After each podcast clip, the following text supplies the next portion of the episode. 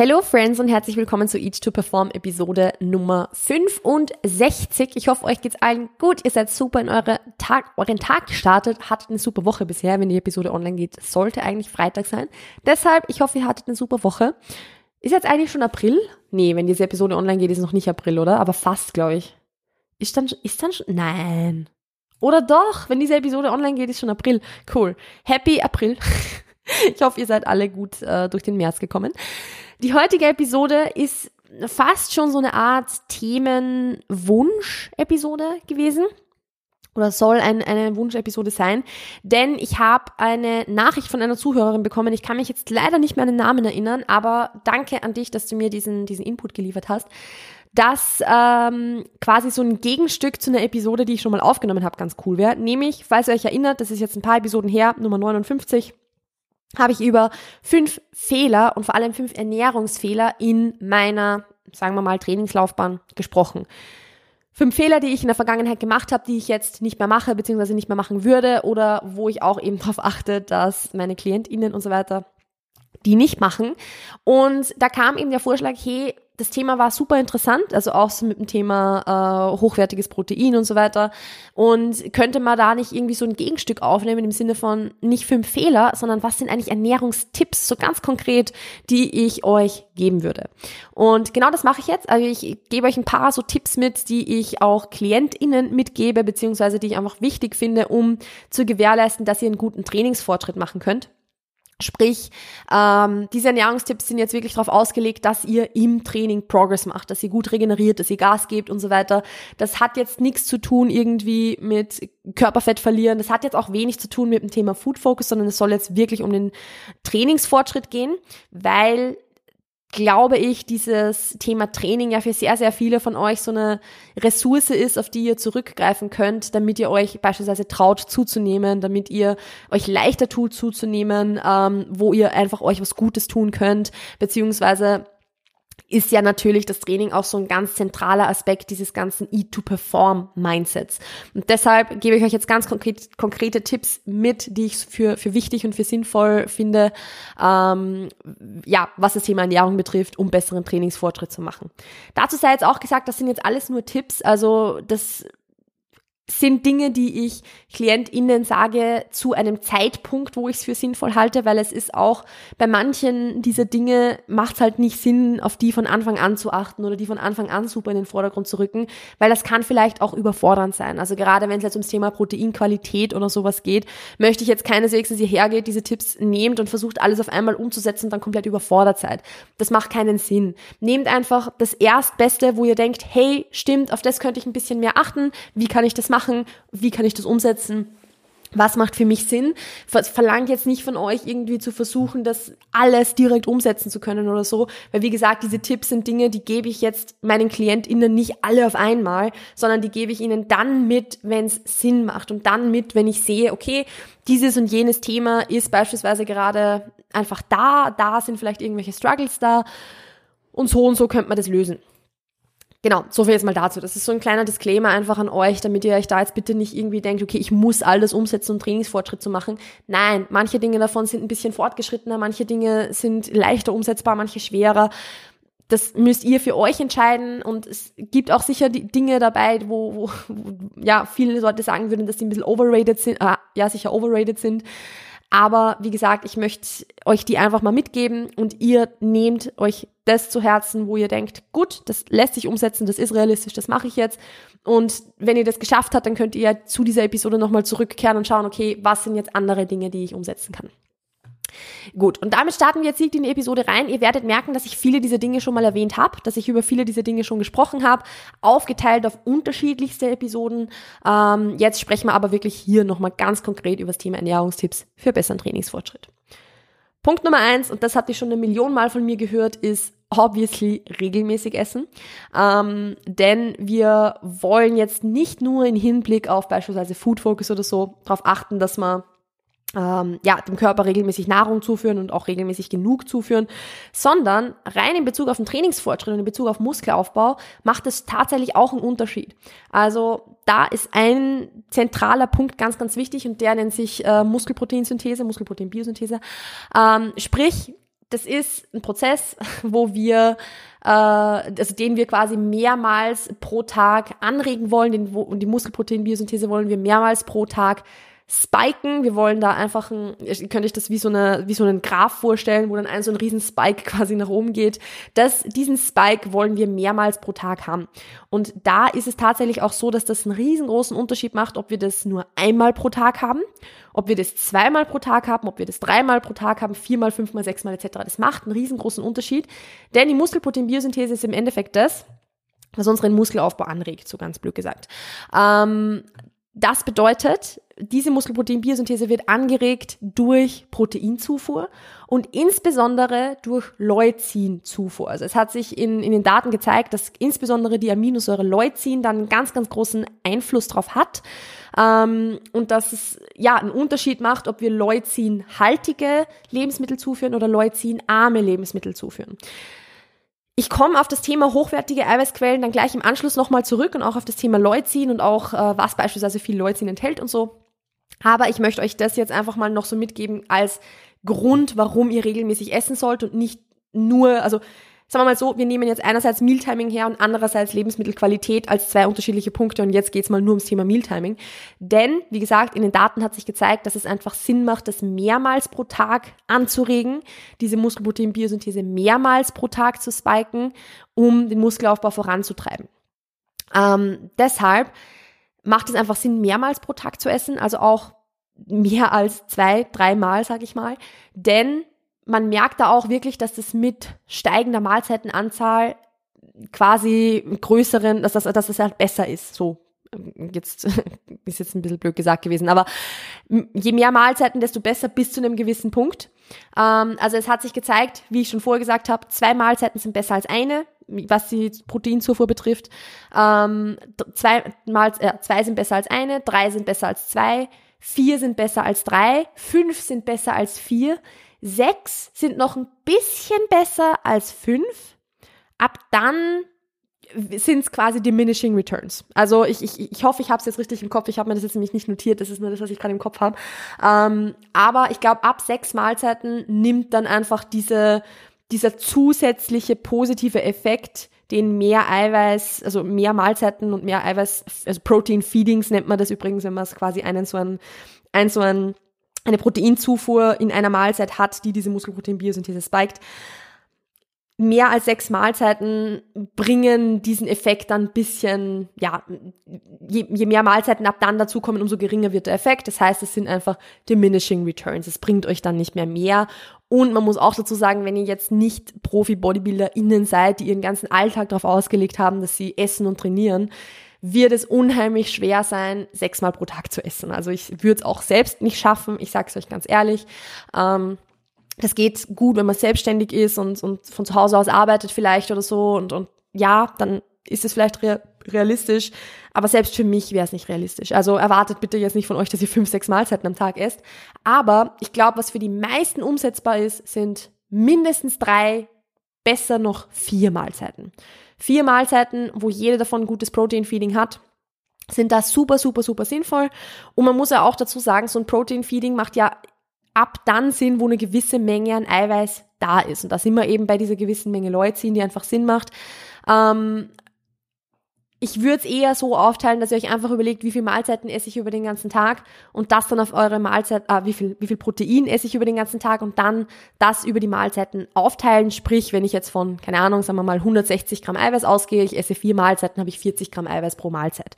Mit diesen 40 Gramm Eiweiß, wenn die Eiweißquellen halbwegs hochwertig sind, und damit komme ich gleich zum nächsten Punkt, werdet ihr ein gutes Protein-Feeding haben, definitiv werdet ihr auch sicher genug Leucin haben. Ähm, aber wie gesagt, da ist es eben wichtig darauf zu achten, dass die Proteinquellen hochwertig sind. Da kann ich euch jetzt sagen, und damit gehen wir nämlich jetzt zum nächsten Punkt, es gibt sehr, sehr viele Lebensmittel, die viel Eiweiß haben das, deren Eiweißqualität einfach kacke ist. Also wir wissen ja, Eiweiß, Protein besteht aus Aminosäuren und es gibt dabei ähm, unterschiedliche Arten von Aminosäuren. Also es gibt essentielle und nicht essentielle Aminosäuren, also die, die der Körper nicht selbst herstellen kann, die, die der Körper durch die Nahrung braucht, beziehungsweise auf der anderen Seite die, die er halt nicht unbedingt durch die Nahrung braucht und die er dann eben aus anderen Aminosäuren beispielsweise selbst synthetisieren kann.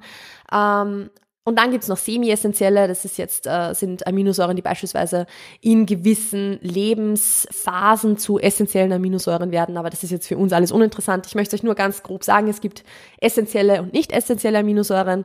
Essentielle Aminosäuren sind übrigens auch diese EAAs, die ihr oft vielleicht als Supplement schon mal wo gesehen habt. Das sind genau diese Aminosäuren, die euer Körper quasi braucht. Und dann gibt's auch noch innerhalb dieser essentiellen Aminosäuren die BCAAs, also das sind die Branch Chain Amino Acids, die verzweigkettigen Aminosäuren. Da sind wir bei Leucin, Isoleucin und Valin. Ähm, das ist ja auch, also BCAAs sind ja so ein Supplement, die, also BCAAs sind einfach mal so gesehen nur diese Gruppe von Aminosäuren, aber BCAAs werden eben auch als Supplement verkauft. Das war eine Weile super hyped irgendwie als ja, Muskelschutz, wenn man zum Beispiel nüchtern trainieren geht, also das ist halt kompletter Bullshit. Aber was man halt schon sagen muss, sie haben halt eine Menge Leucin und das kommt uns in manchen Fällen zugute, denn wie gesagt, wir wollen ja Leucin in unseren Eiweißquellen enthalten haben, beziehungsweise wenn unsere Eiweißquellen, die wir zuführen zu unseren Mahlzeiten, wenn die nicht genug Eiweiß haben oder nicht hoch, dieses Eiweiß nicht hochwertig genug ist, dann macht Sinn, Leucin nochmal von außen zuzuführen. Sprich, in Form von reinem Leucin, in Form von BCAAs tatsächlich, wenn es sich jetzt beispielsweise um eine, eine vegane Ernährungsquelle Ernährungsquelle, Eiweißquelle, sorry, äh, eine vegane Eiweißquelle handelt, also eine, pflanzliche, muss man dazu sagen, ähm, oder in Form von IAAs beispielsweise auch, aber IAAs sind, glaube ich, nochmal eine Spur teurer als BCAAs, das müsste man sich anschauen. Ähm, Genau, also wie gesagt, das Hauptding, worauf wir achten wollen, ist, wie viel Leucin ist da jetzt drin. Wir sprechen da jetzt ungefähr von, ich sage jetzt mal, über den Daumen gerechnet, drei bis vier Gramm Leucin pro Mahlzeit, was wir ungefähr haben wollen. Was ich jetzt aber nicht möchte, ist, dass ihr hergeht und ganz genau, ja, googelt, welches Aminosäureprofil jetzt welche äh, Eiweißquelle hat oder so, das muss nicht sein. Also das mache ich nicht, das habe ich in meinem Leben noch nie gemacht, dass ich mir das jetzt für jede meiner Eiweißquellen genau angesehen habe. Wichtig ist einfach nur, dass ihr grundsätzlich, hoch, grundsätzlich hochwertige Eiweißquellen wählt, wo genug Leucin enthalten ist. Und davon werde ich euch jetzt einfach ein paar sagen, damit ihr es nicht googeln müsst. Da haben wir natürlich einerseits die äh, tierischen Eiweißquellen. Da ist Leucin generell eigentlich durchwegs sehr, sehr gut enthalten. Also wenn ihr vor allem beispielsweise Milchprodukte zuführt, wenn ihr Eier zuführt, wenn ihr Fleisch esst und so weiter, dann seid ihr mit Leucin eigentlich sehr, sehr gut abgedeckt. Dann habt ihr da sowieso kein Problem. Tricky wird's dann erst, wenn es in Richtung der äh, pflanzlichen Eiweißquellen geht.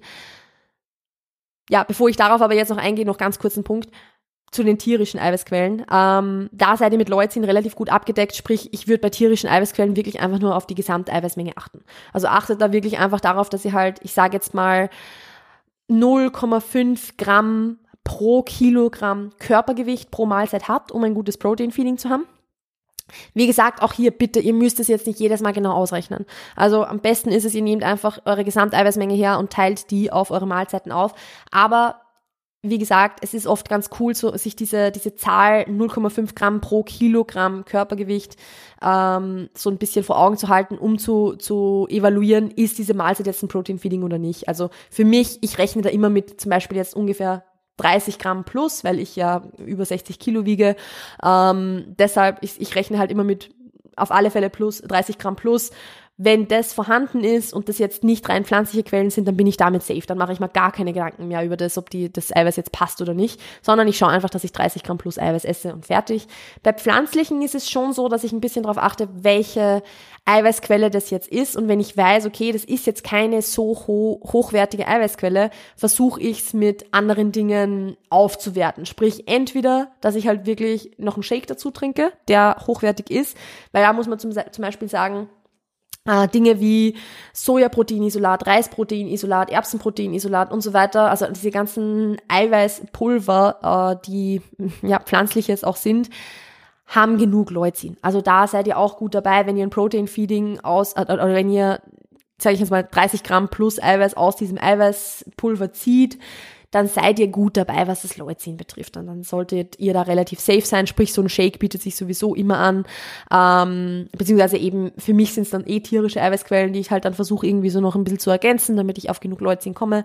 Aber ihr könnt natürlich auch mit eurer pflanzlichen Eiweißquellenauswahl darauf achten, genug zu haben. Also es gibt da so eine, so eine Quelle, äh, so eine Quelle, so eine Website, wo ich jetzt nicht zu 100% sagen kann, wo die ihre Quellen her hat. Also muss ich ehrlich sagen, dass ich das jetzt nicht zu 100% sagen kann, dass das jetzt perfekt stimmt. Ähm, es stimmt überein mit dem, was ich ungefähr weiß. Also es, äh, die, die, die, ich verlinke euch diese, diese Seite dann am besten einfach in der, äh, in den Show Notes. Aber äh, wie gesagt, ich kann nicht zu 100 Prozent sagen, ob das jetzt legit ist oder nicht. Wie gesagt, es stimmt nur überein mit dem, was ich einfach so ein bisschen weiß. Und da sehen wir halt beispielsweise, dass eben diese typischen veganen Eiweißquellen in Bezug auf ihren Leucin-Gehalt jetzt nicht super, super hoch sind. Nehmen wir mal Tofu her, hat auf 100 Gramm ungefähr, hier steht 1,4 Gramm Leucin. Das ist jetzt nicht so mega viel, wenn man beachtet, wie viel wir bräuchten, um auf ein Protein-Feeding zu kommen, nämlich drei bis vier Gramm. Da bräuchte man mal mindestens, sagen wir mal, 250 Gramm Tofu. Da sind wir mit Magerquark auch dabei. Also wir brauchen auch ungefähr eine Packung Magerquark, um auf das zu kommen. Aber der Unterschied ist halt der, dass eine Packung Magerquark viel schneller gegessen ist als ein ganzer Block Tofu. Also so ein Block Tofu ist schon anspruchsvoll. Props an jeden, der einen ganzen Block Tofu auf einmal essen kann. Ich kann es nicht. Ähm, und deshalb, da muss man halt dann einfach ein bisschen schauen, okay, Tofu ist schon eine gute Eiweißquelle. Also generell Soja ist einfach eine sehr, sehr gute Adresse als Vegetarier, Veganerin. Ähm, aber es ist halt nicht optimal. Deshalb bietet sich das an, das beispielsweise dann eben mit anderen Dingen noch ein bisschen zu ergänzen. Also zum Beispiel ja, ich, ich, ich nehme Erdnussbutter jetzt ungern als Eiweißquelle, weil es einfach eher eine Fettquelle ist, aber auf 100 Gramm hat Erdnussbutter doch oder Erdnussmus auch doch noch ein bisschen mehr Leucin als jetzt beispielsweise Tofu, nur dass man halt natürlich obviously keine 100 Gramm davon isst. Trotzdem bietet sich da halt einfach an, das ein bisschen miteinander zu ergänzen. Selbiges gilt dann auch beispielsweise für ähm, für äh, wie heißen's? Wie heißen die? Äh, Hülsenfrüchte. So, wie ist mir das Wort Hülsenfrüchte nicht eingefallen, um Gottes Willen. Ähm, auch bei Hülsenfrüchten ist es so, dass die jetzt auf 100 Gramm Trockengewicht nicht so schlecht sind, was jetzt die, den Leucingehalt angeht. Man muss halt aber auch da wieder rechnen, dass man natürlich die nicht trocken konsumiert, sondern obviously ähm, gekocht. Und dann wird der Leucingehalt natürlich um einiges niedriger. Sprich, man muss das halt dann einfach ein bisschen kombinieren miteinander und im Optimalfall würde ich, wenn jetzt kein Soja beispielsweise oder kein Erbsenprotein da drin ist, weil auch ähm, jetzt also so was ich jetzt auf mein, oder mein aktueller Wissensstand ist der, dass auch ähm, auf Erbsenprotein beruhende, beispielsweise Fleischersatzprodukte oder so, ein relativ gutes Aminosäureprofil haben oder relativ gut Leucin enthalten haben.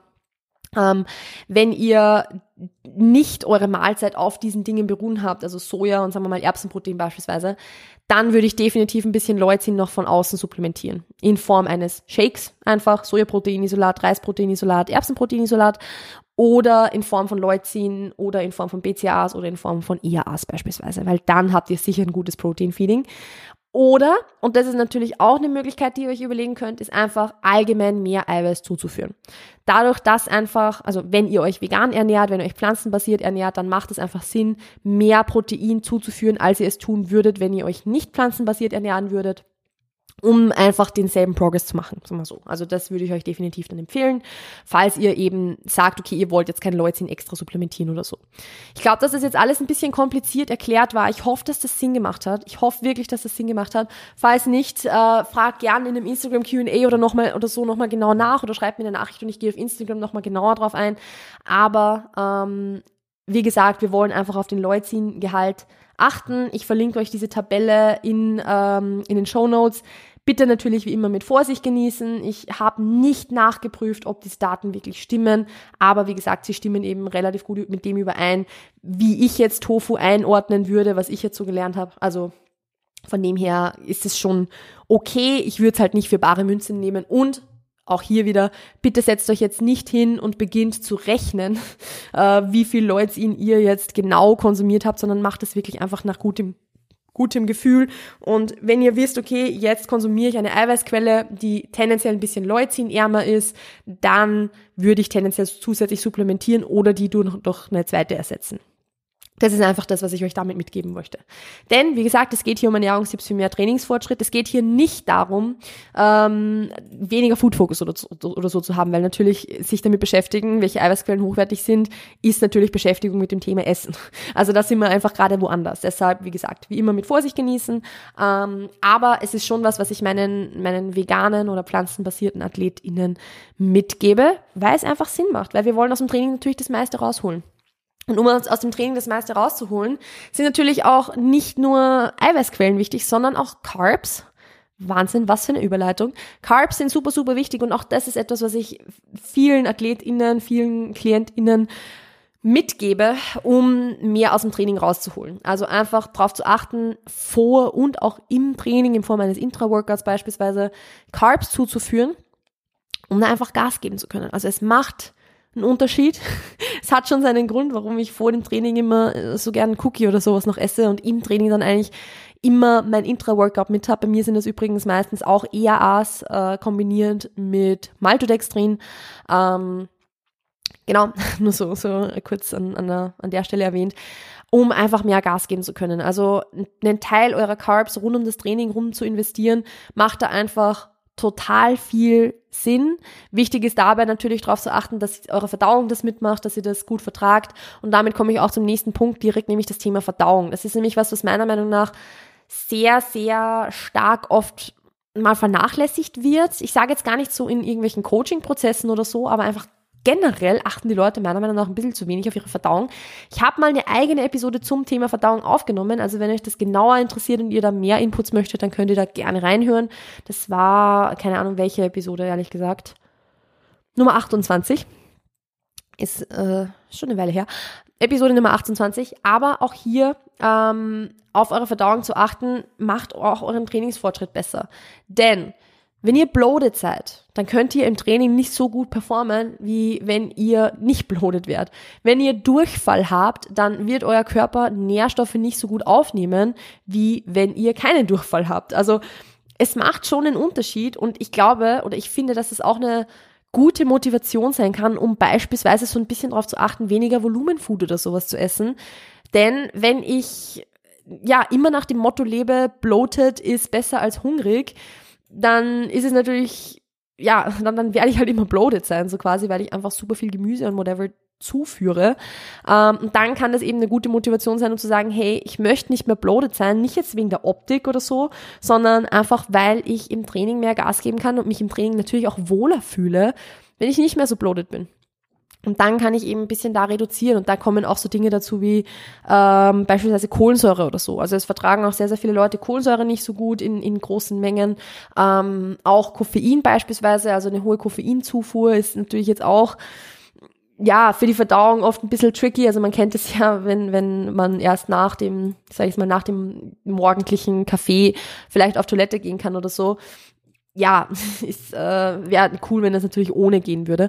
Also auf die Verdauung dazu achten, wirkt sich wirklich nicht nur auf euer Wohlbefinden und die Optik aus, sondern auch auf euren Trainingsfortschritt. Denn wir wollen Nährstoffe nicht nur zuführen, sondern wir wollen sie auch wirklich optimal absorbieren. Wir wollen die aufnehmen. Wir wollen, dass unser Körper mit diesem Eiweiß und auch mit Mikronährstoffen natürlich, um langfristig gesund zu bleiben, ähm, wirklich was anfangen kann und dass der das auch wirklich aufnimmt und in die Regeneration reinsteckt. So.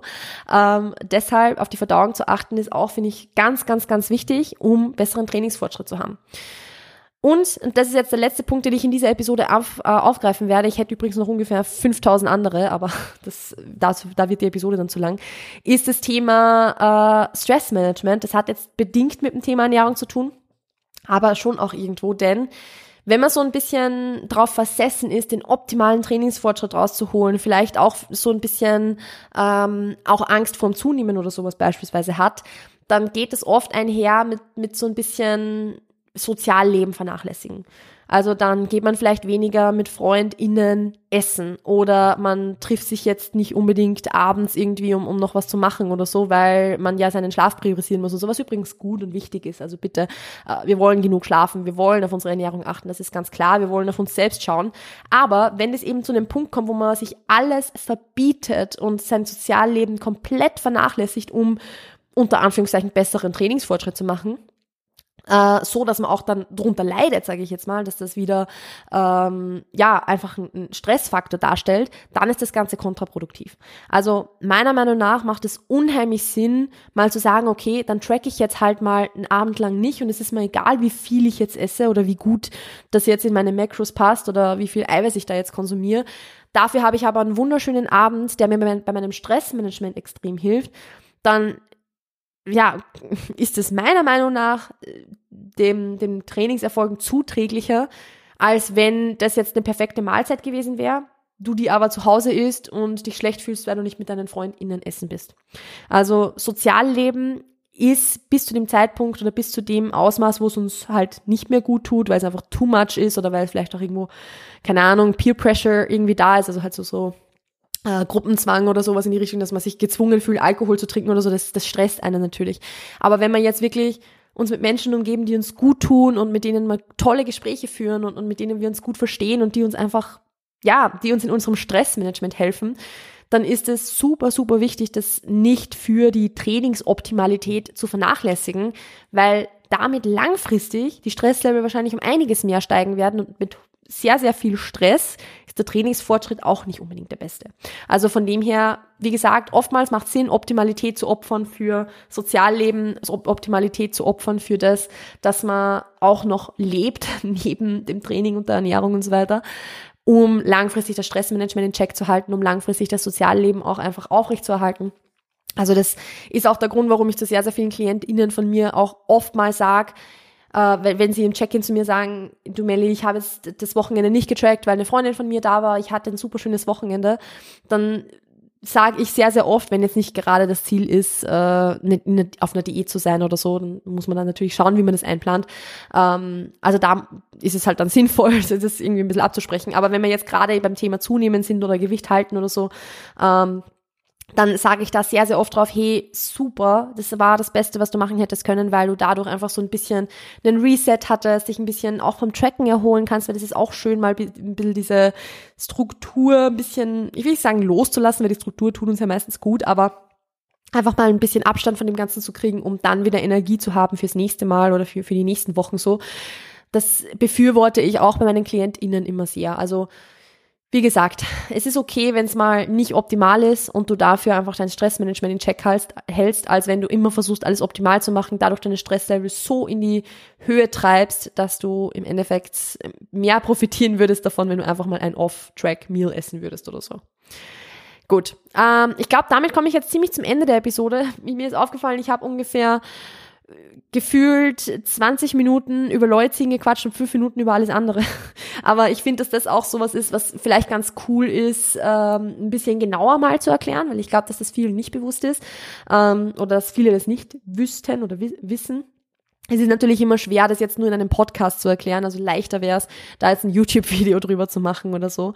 Ähm, aber wie gesagt, das ist jetzt einfach so das, was ich auch so meinen KlientInnen mitgebe wenn sie mich danach fragen und so. Also ja, ich hoffe, es war was Hilfreiches dabei. Ähm, ansonsten war es jetzt eigentlich für heute. Ich habe ansonsten gar nichts mehr wirklich zu sagen. Ich werde nur ein kleines Announcement noch machen. Es ist kein Announcement, das ist äh, einfach nur ein kleines Update eigentlich eher.